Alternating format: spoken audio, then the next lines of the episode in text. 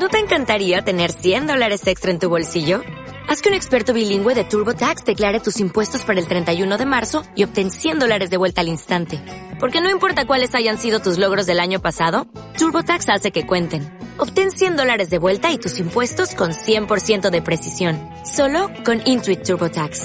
Debes declarar para el 31 de marzo. Crédito solo aplicable al costo de la presentación federal con TurboTax Full Service. Oferta sujeta a cambios o cancelación en cualquier momento.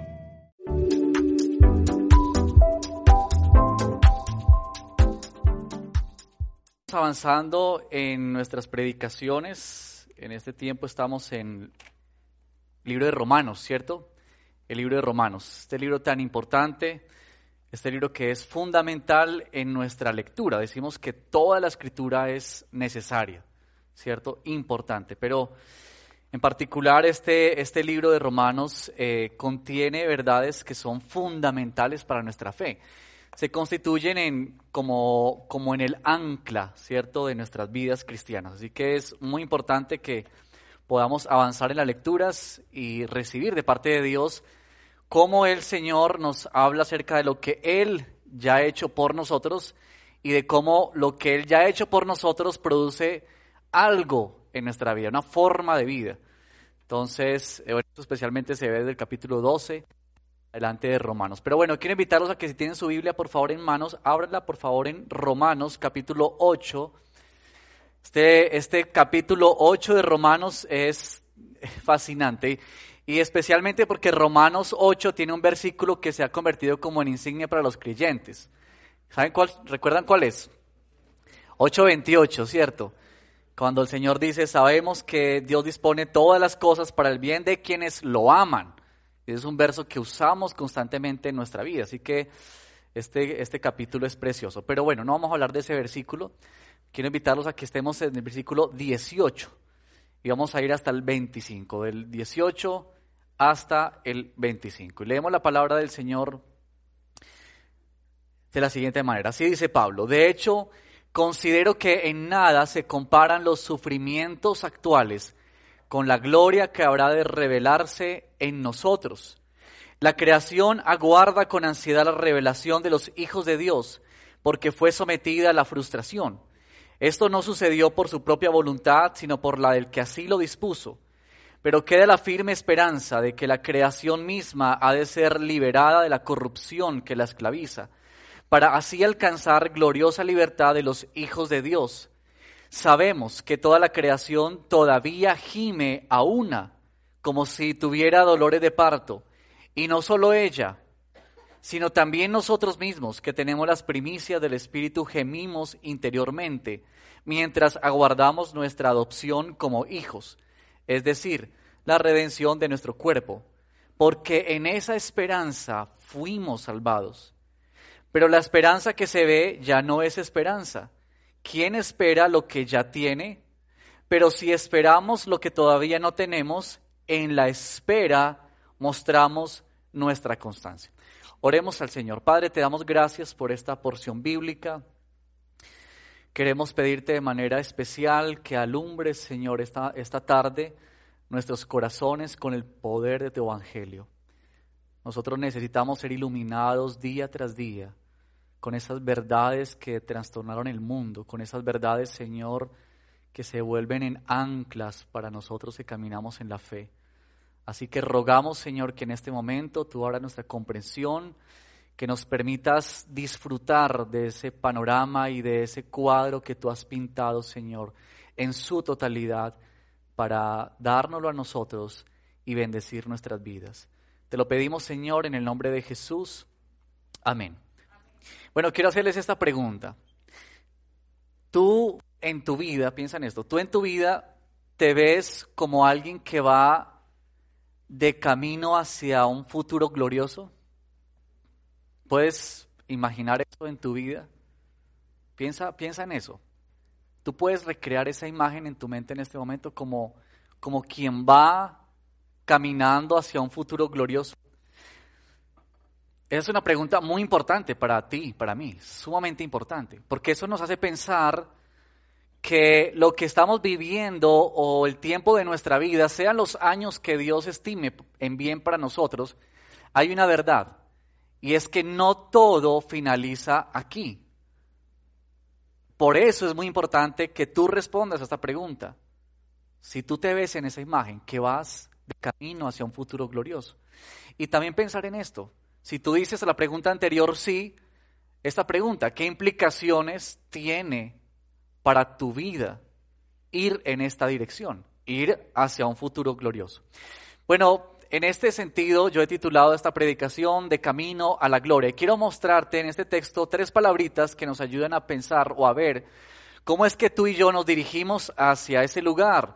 Todos nosotros, aquellos que aman a Dios, que han creído en Cristo Jesús para salvación, van en este camino o vamos en este camino.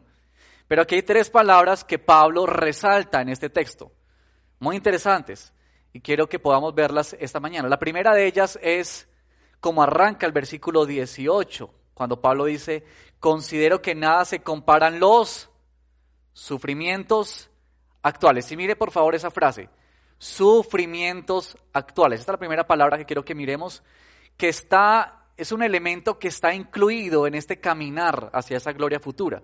Y es los sufrimientos, los sufrimientos actuales de los que habla Pablo. Y es que Pablo comienza este, este pasaje mostrándonos, digamos, como el marco, pero de alguna manera como dejándonos ver la realidad, la verdad de que tú y yo estamos en un mundo que ha sido o que está caído, que experimenta los efectos del pecado. Y aquí Pablo hace mención de dos, de dos personajes. El primero es la misma creación a la que Pablo personifica, ¿cierto? Y Pablo dice en el versículo 19 que la creación aguarda con ansiedad la revelación de los hijos de Dios y da la razón por qué la, creación aguarda ese día. Porque fue sometida a la frustración.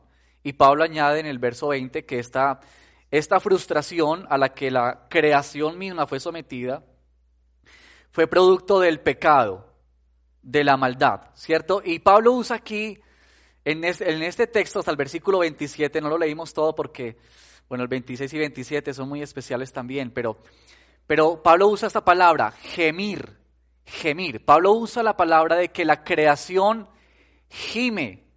Y esta palabra tiene una connotación de una expresión audible por el sufrimiento, por el, por el, dolor, por la angustia física, emocional o espiritual. Es decir, como que Pablo dice en primer lugar que la creación está experimentando en ella misma un dolor, una angustia, una especie como de desespero, ¿verdad?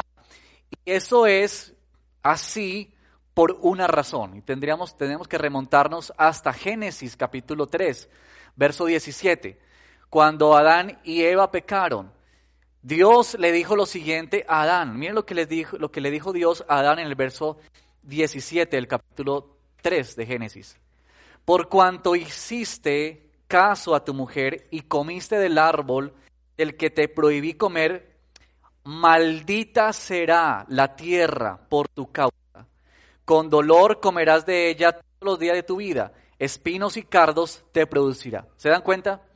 Por causa del pecado, la tierra misma, la creación fue sometida a la frustración, es decir, fue, fue maldecida en ese momento por Dios por causa de nuestro pecado. Esos son los, los efectos del pecado. Y yo creo que todos nosotros podemos ver a nuestro alrededor y entender claramente esta realidad que Pablo está mencionando aquí. Yo creo que todos nosotros podemos ver el desorden climático que tenemos, el desequilibrio ambiental que hay a nuestro alrededor, la escasez de los recursos, cada vez se habla más de ese tema, ¿verdad? Y por eso pues todo este desarrollo que ha, habido últimamente por, por el cuidado, por la, aquí nuestro ministerio de Corredil que estaba mencionando el pastor Efraín, y toda la concientización, ¿cierto?, de cuidar. Pero hay una verdad, y es que nuestra tierra, nuestro, lo que nos rodea, gime aunque todavía tiene la belleza de la creación de Dios, evidentemente, pero ella está gimiendo por dentro y está dejando ver que hay un dolor y que ella aguarda por algo, aguarda por algo. Ahora, no solamente la creación gime, ¿quiénes más gimen en este texto? Versículo 23 Y no solo ella, sino también nosotros mismos que tenemos las primicias del Espíritu, gemimos. Ahora la palabra, esto de gemir, Pablo dice que es que se gime como con dolores de parto. Y yo creo que aquí es entonces cuando las mujeres que han tenido hijos, yo creo que pueden entender mucho mejor lo que Pablo está queriendo decir aquí. Eh, esto de dolores de parto. ¿Han visto ustedes alguna mujer con gemidos de parto? Han podido ver porque seguramente pues no todos hemos estado aquí embarazados, ¿cierto? Pero, pero eh, hemos tenido al lado a alguien que sufre el momento, ¿cierto? Que está experimentando los dolores de parto. Y más adelante vamos a retomar esta ilustración que Pablo hace, esta imagen que es fascinante. Pero nota, hermanos, por favor, nota esta realidad. Hay una realidad que Pablo dice, y es que nosotros, la creación y nosotros mismos gemimos por dentro. Y tú y yo gemimos por las situaciones que vivimos, por las circunstancias que atravesamos, por lo que pasamos nosotros en nuestra vida. Por eso gemimos, no solamente por el sufrimiento, también por el pecado, por la, por la naturaleza que llevamos por dentro y que de alguna manera muchas veces cuando volvemos tentados a un pecado nos hastiamos de eso y gemimos dentro de nosotros, no queriendo ver más esa realidad en nuestras vidas. Esa es la condición en la que tú y yo nos encontramos hoy en día. Sabes que una de las mentiras más grandes y que más daño le ha hecho a la fe es aquella que le ha enseñado a muchos que el cristianismo no hay sufrimiento. Y que ha dicho que el cristianismo tú entras para ver un tapete rojo, ¿cierto? Por el cual tú caminas y que alrededor de ese tapete rojo hay un jardín de flores. Y que nada, nada te va a pasar y que todo va a estar en perfecto estado. Esa es una gran mentira. Y es una gran mentira simple y sencillamente porque Dios en su palabra en ningún lugar promete algo así. De hecho, Pablo mismo muestra en su propia vida las cicatrices de su vida como creyente. En 1 Corintios capítulo 11, y ustedes pueden leerlo después, Pablo está diciendo allí claramente cuáles son las maneras como él ha tenido que enfrentar su fe. Y él ha dicho, yo he tenido que enfrentar cárceles, persecución, calumnias, escasez, hambre, todas estas cosas. El apóstol Pablo, nada más y nada menos que el apóstol Pablo viviendo estas cosas. Y él dice, son marcas. Pero Jesús también dijo, en este mundo afrontarán aflicciones. Miren ahí, afrontarán aflicciones. Pero anímense, yo he vencido al mundo. Y uno de los salmos que más yo creo que amamos y recordamos es el Salmo 23. ¿Se acuerdan?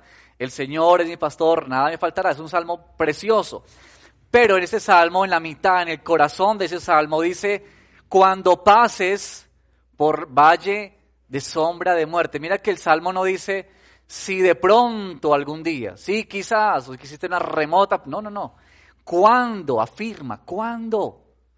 Y Santiago también en su carta está diciendo que tú y yo pasamos diversas pruebas. Dichosos, dice, cuando nos encontremos por diversas pruebas. Así que el sufrimiento, esta palabra del sufrimiento es una realidad en nuestra vida. No podemos desligarnos de ella de ninguna manera. Por eso Pablo comienza el versículo 18 diciendo, considero que nada se comparan los sufrimientos actuales.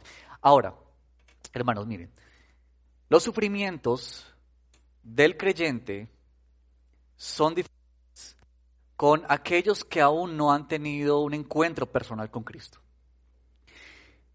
No son diferentes en sí mismos el sufrimiento. Porque, por ejemplo, la pandemia nos dejó ver que todos nosotros, todos nosotros, podemos ser contagiados y enfermarnos de esa realidad.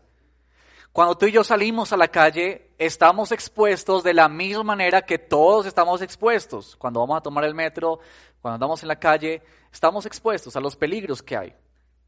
Pero hay una gran diferencia y esa diferencia se da en el sentido de la esperanza. Esa es la gran diferencia, que se traduce en la forma en que tú y yo afrontamos el sufrimiento. Porque desde el mismo momento en que Dios dijo que maldita era la tierra y trajo consecuencias sobre la humanidad, al mismo tiempo, hermanos, y por la gracia y la misericordia de Dios, al mismo tiempo Dios encendió la luz de la esperanza y anunció desde ese momento en Génesis 3 que algo iba a venir para redimir, para salvar a los suyos. Y eso es la gracia y la misericordia de Dios. Algo que tú y yo no podemos ganarnos por nuestro esfuerzo. No podemos alcanzarnos por nuestra habilidad o sabiduría.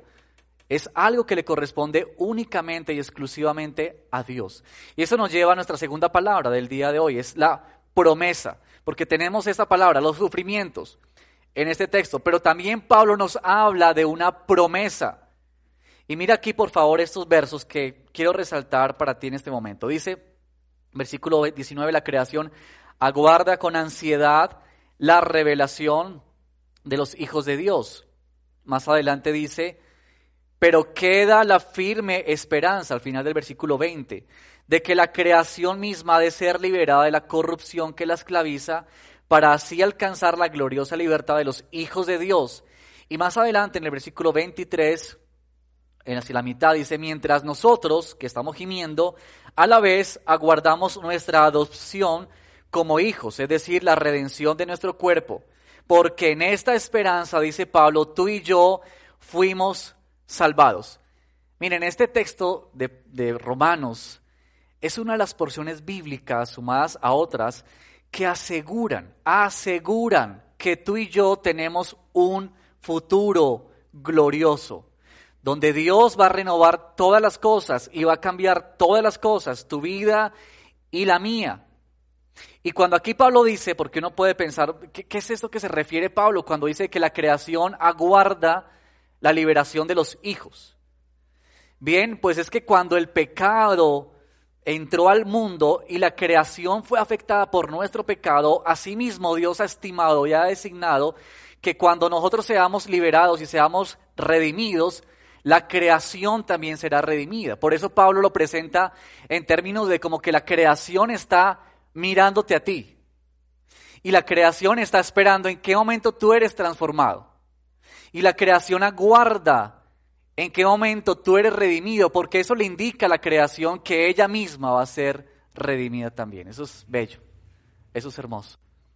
La redención, queridos hermanos, esta idea de, aguardar es como la idea de quien se, quien se coloca en sobre la punta de sus pies y mira hacia adelante con su mirada fijamente en un punto, con la expectativa de que allí en el horizonte algo se va a iluminar, algo va a comenzar, como cuando uno mira hacia el, la madrugada, ¿cierto? Que uno ve el sol salir, especialmente en algunos momentos, y como que el sol comienza a brillar y tú te detienes para mirar con expectativa la salida del sol. Esa es la idea que Pablo está diciendo aquí.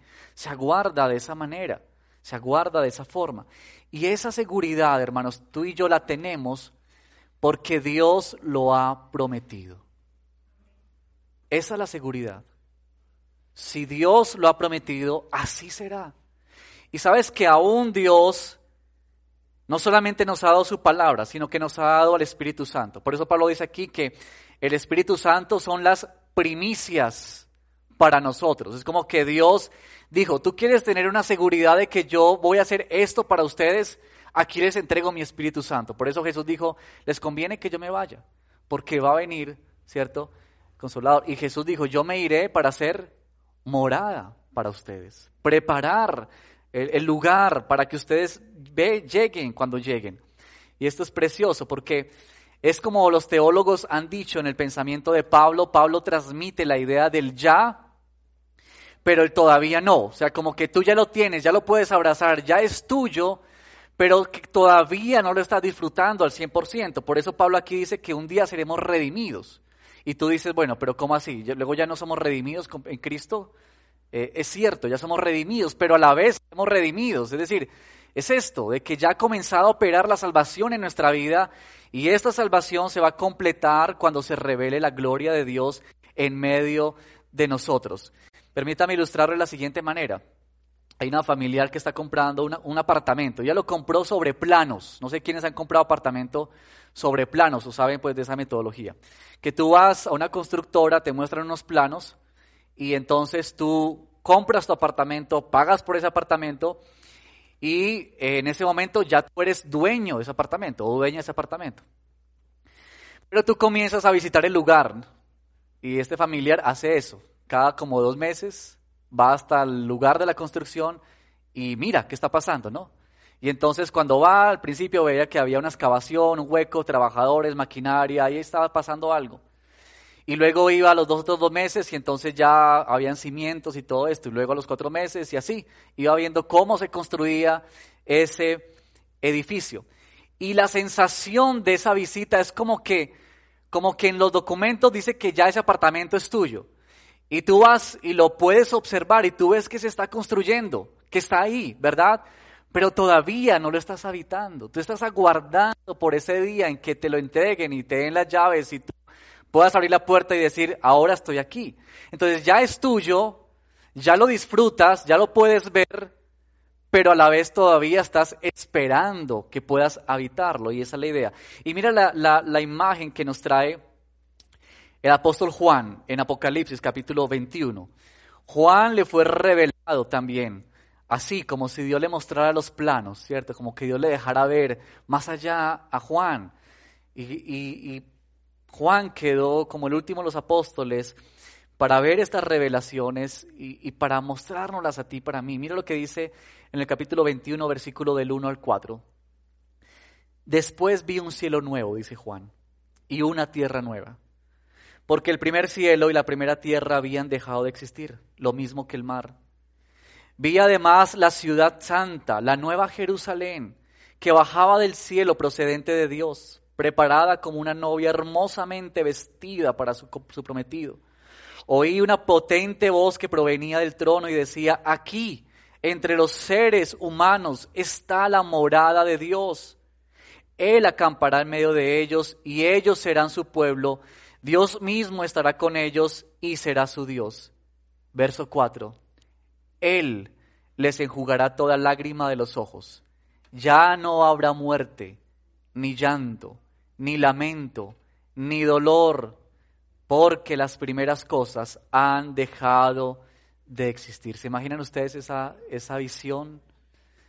Sabes, Dios, por su gracia, hermanos, nos ha, dejado ver el final de la película.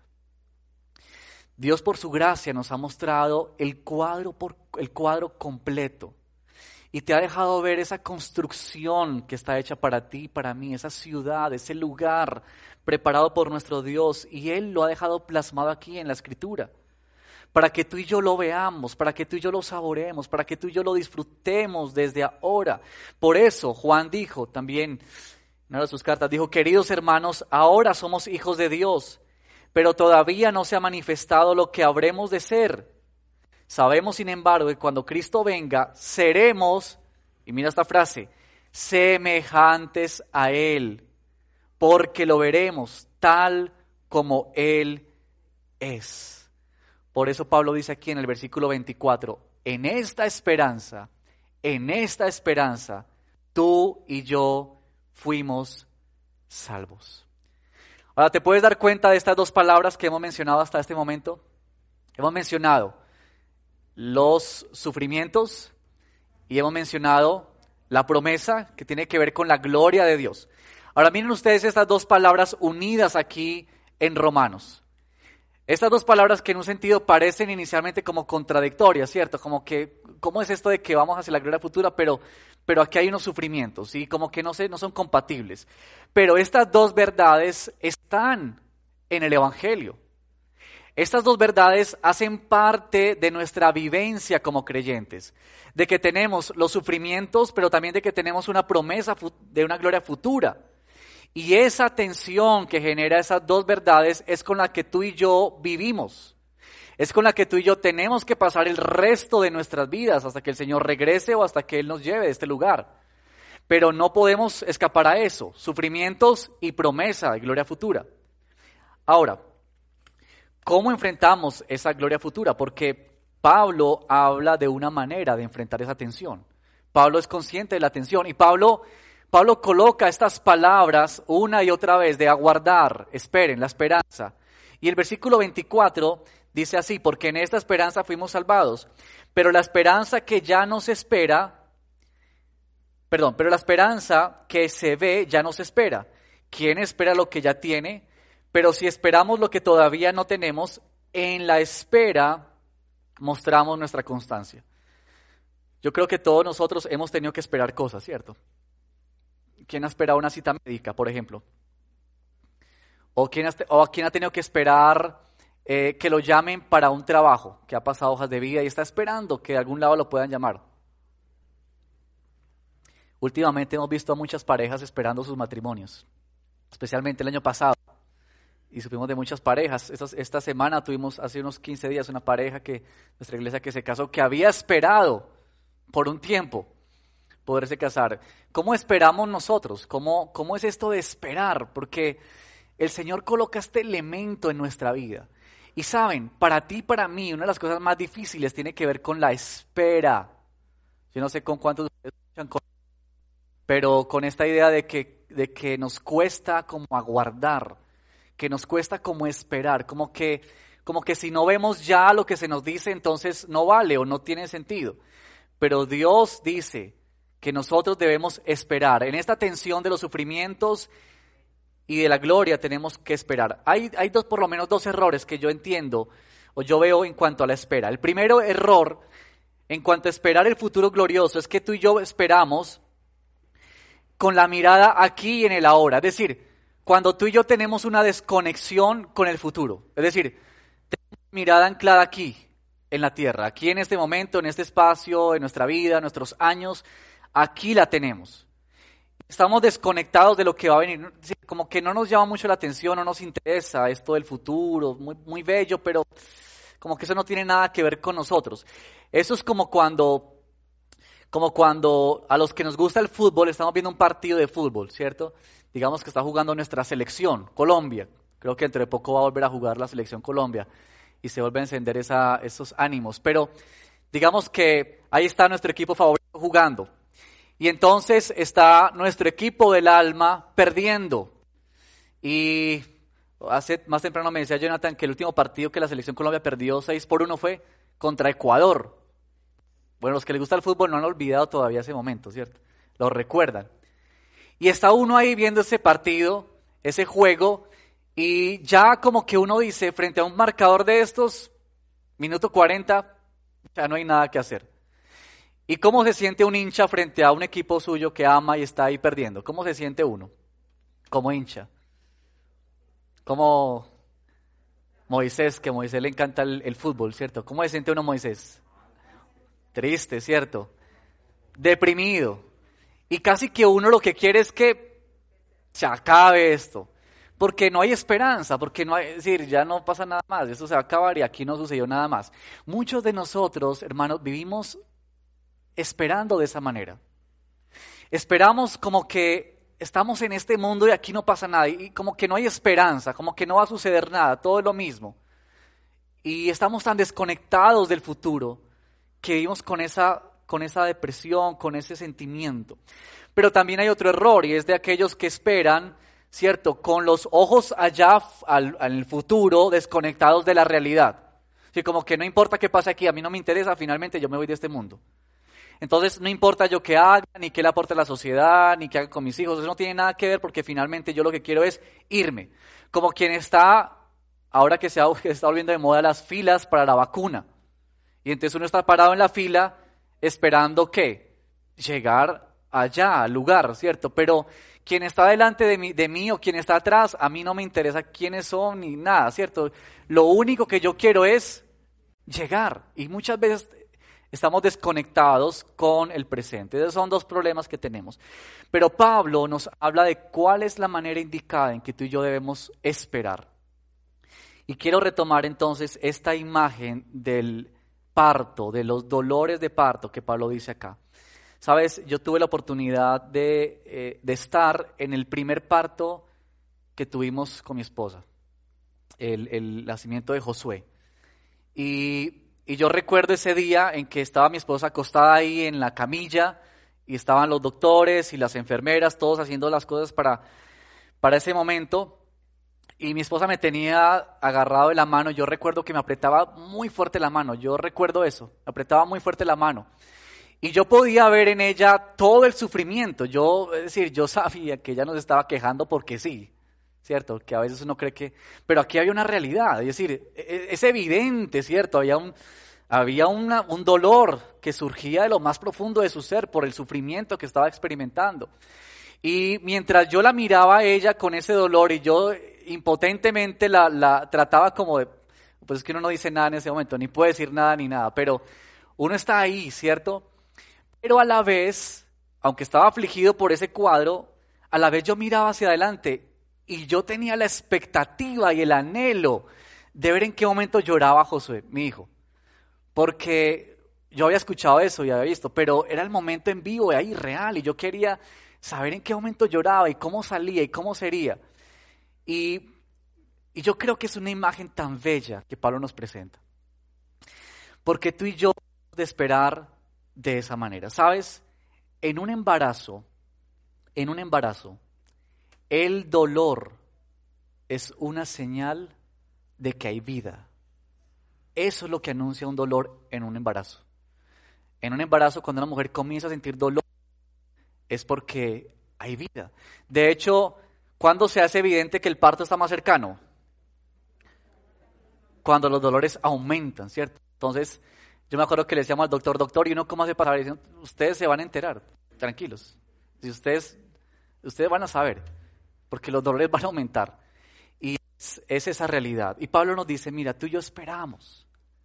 Esa ciudad celestial de la que nos habla Apocalipsis, de esa manera. Con esta tensión de los dolores presentes, pero también a la vez con la expectativa y el anhelo y el gozo de que estos dolores que están aquí presentes nos anuncian un futuro glorioso. Y esa es la verdad tuya y mía para mí hoy, hermanos. Yo creo que eso debe estremecer nuestros corazones, porque tenemos el privilegio de que Dios, por su gracia y misericordia, ha dibujado todo el cuadro para ti y para mí. Eso es lo que Dios ha hecho. Dios no nos ha dejado a ciegas. Dios por su gracia nos ha dejado ver el final para aquellos que aman, le aman a Él. Y eso es glorioso, hermanos. De que tú y yo podemos salir hoy de este lugar con esta verdad. Nosotros sabemos lo que ha de venir. Y mientras el mundo se debate por tantas cosas, tú y yo podemos tener esta certeza en nuestro corazón. Nuestro Padre está preparando una morada celestial para ti y para mí. Quiero terminar con estas aplicaciones, hermanos, esta predicación. La primera, tú y yo hemos de vivir, no como quien tiene solo una parte de la historia. Tú y yo tenemos que ser muy conscientes de toda la historia. La Biblia se escribió desde Génesis hasta Apocalipsis. Y eso tiene un propósito. Y es que tú y yo tenemos que vivir la vida cristiana con la mentalidad de lo que ha de venir, con la realidad de nuestros sufrimientos, pero también con la realidad de lo que ha de venir.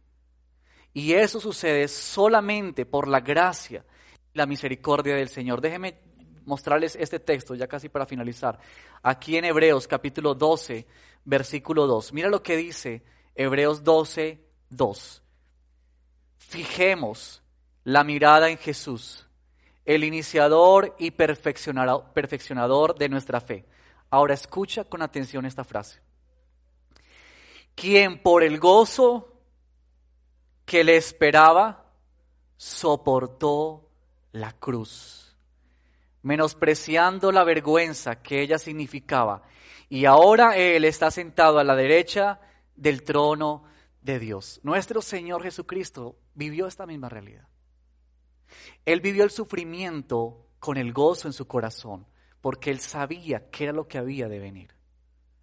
Y él estaba preparando una salvación gloriosa para todos aquellos que venimos a Cristo Jesús. Así que tú y yo somos llamados peregrinos y como extranjeros en este mundo, a caminar hacia adelante por aquello que nos aguarda y que es verdad, hermanos, que tú puedes salir de aquí pensando, eh, oye, es cierto, nosotros tenemos una esperanza futura. Ahora, que esa verdad se constituye en algo que genera o nos impulsa apasionarnos activamente por lo que tú y yo somos ahora y hacemos ahora en el presente. Es decir, que hay una nueva perspectiva de vida. Esta mañana estábamos leyendo, o estábamos leyendo en el transcurso de celebración, primera de Pedro. Allí Pedro también habla acerca de que tú y yo fuimos renacidos para una herencia incorruptible, una herencia incorruptible, y eso hace que tú y yo tengamos una nueva perspectiva de la vida. Es como que Dios nos ha mostrado el futuro, o Dios nos muestra el futuro para que tú y yo podamos vivir el presente de una forma distinta. Porque hay un sabor diferente, hay un nuevo sabor, hay un nuevo elemento en nuestra vida, cuando tú y yo podemos saber que hay mucho más que eso. Así que hermanos, tú y yo necesitamos vivir cada realidad de nuestra vida, nuestra familia, nuestro trabajo, nuestros hogares, nuestras relaciones a la luz de esta verdad, a la luz de la verdad de que nos aguarda algo. Y quizá tú que estás aquí hoy, estás enfrentando sufrimientos en tu vida. Quizá hay algo que te hace gemir adentro de ti, que te hace como sentir agotada o agotado, cansado por algo, algo que te está agobiando. Bueno, la palabra del Señor viene esta tarde para decirte, cobra ánimo, porque esos dolores, así como en el brazo, están anunciando que viene vida de parte de nuestro Señor. Y quiero terminar con esta frase que, que escribió John Stott. John Stott es un famoso predicador, teólogo, y él escribió esta frase respecto a este tema. Él escribió lo siguiente, debemos esperar, pero no tan ansiosamente que perdamos la paciencia, ni tan pacientemente que perdamos la expectativa.